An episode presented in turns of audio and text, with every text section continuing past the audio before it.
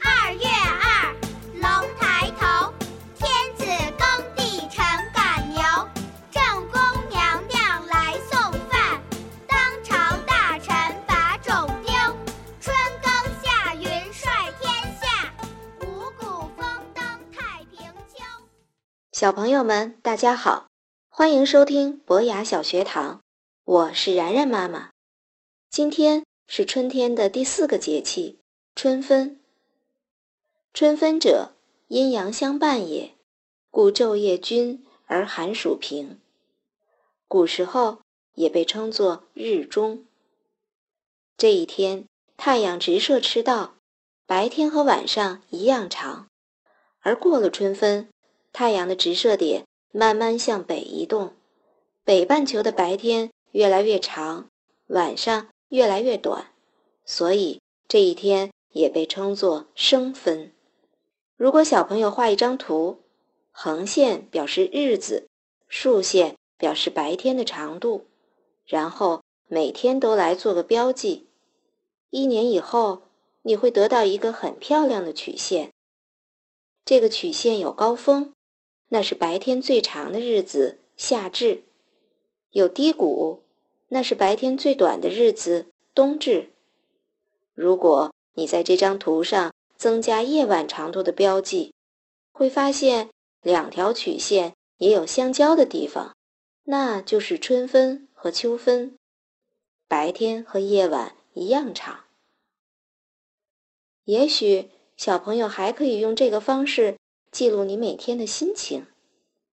当你画出你自己的情绪曲线时，没准会发现，原来在属于你自己的时光里也是这样：有快乐的高峰，有伤心的低谷，有幸福，有愤怒，有笑容，有泪水。告诉你们吧，不光是你们会伤心、难过、流眼泪。大人也会哦。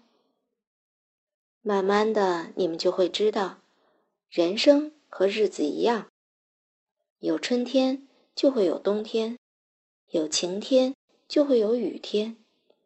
也许那些伤心、愤怒、泪水，也像冬天和雨天一样，是来滋养我们的，帮助我们的。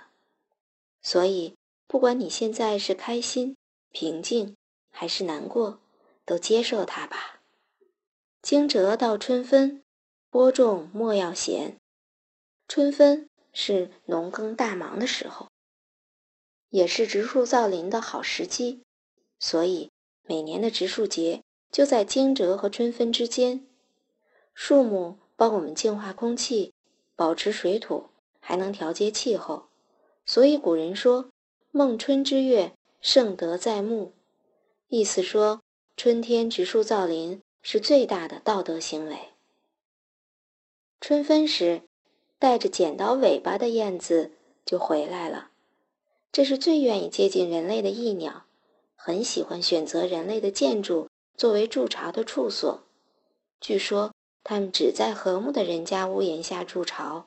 所以，如果调皮的孩子要去惊动这可爱的鸟，一定会遭到大人的呵斥。燕子衔来泥和草茎，用唾液粘结做巢，里面还铺上细软的杂草、羽毛、破布。而这个巢就是为了迎接小燕子的诞生。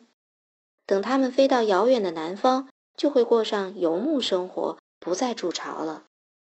很多鸟类都是这样，一旦新生命可以飞翔捕食，那个鸟巢也就被废弃了。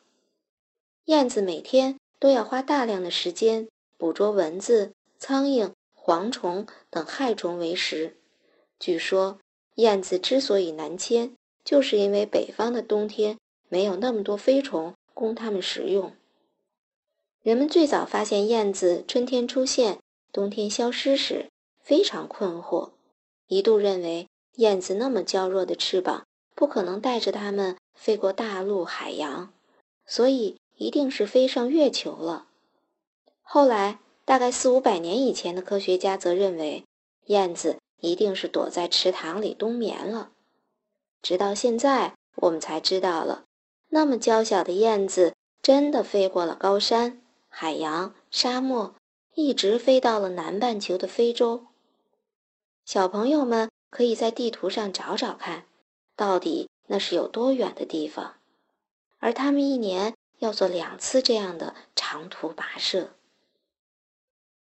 年年此时燕归来，然然妈妈去年在小区里也发现了燕子筑巢呢。今年我准备再去看一看，那几只燕子是不是又回来了呢？